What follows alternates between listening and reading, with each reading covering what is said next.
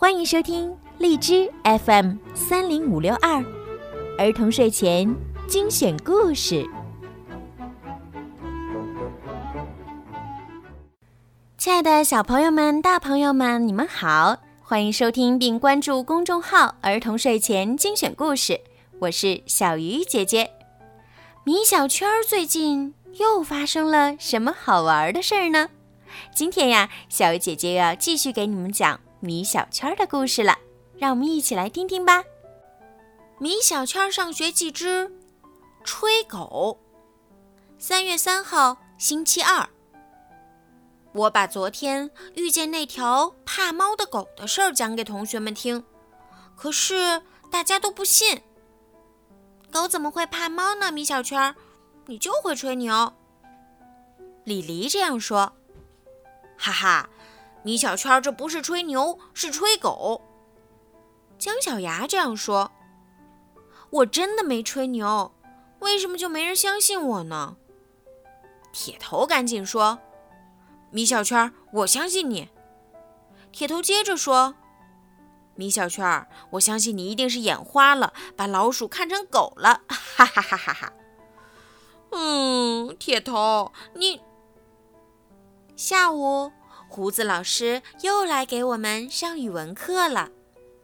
虽然我还是很想念莫老师，但是我也很喜欢胡子老师，因为只有他相信我的故事。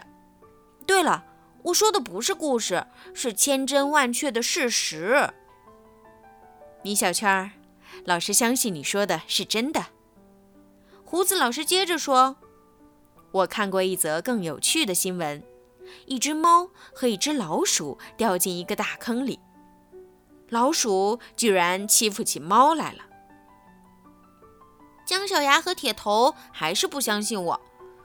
好吧，我们决定放学一起去找那条狗。可是我们绕着小区找了两圈都没有看见那条狗，好失望啊！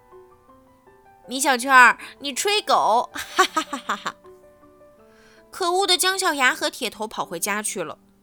我闷闷不乐地回到家，把这件事儿讲给老爸听。没想到是老爸非常相信我。米小圈儿，我绝对相信你说的是真的。谁说体积大的动物就一定不会怕体积小的？你看，我比你老妈体积大，还不是很怕它？对呀，我怎么没想到呢？老爸跟那条狗的处境一样哎。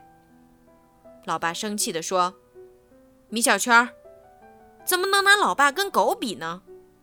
嘿嘿，好吧，是狗的处境和老爸一样。嗯嗯，米小圈，你好啦，今天的故事就讲到这儿啦。如果你们有什么想听的故事，或者想对小鱼姐姐说的话，可以搜索“儿童睡前精选故事”的公众号，然后给我留言。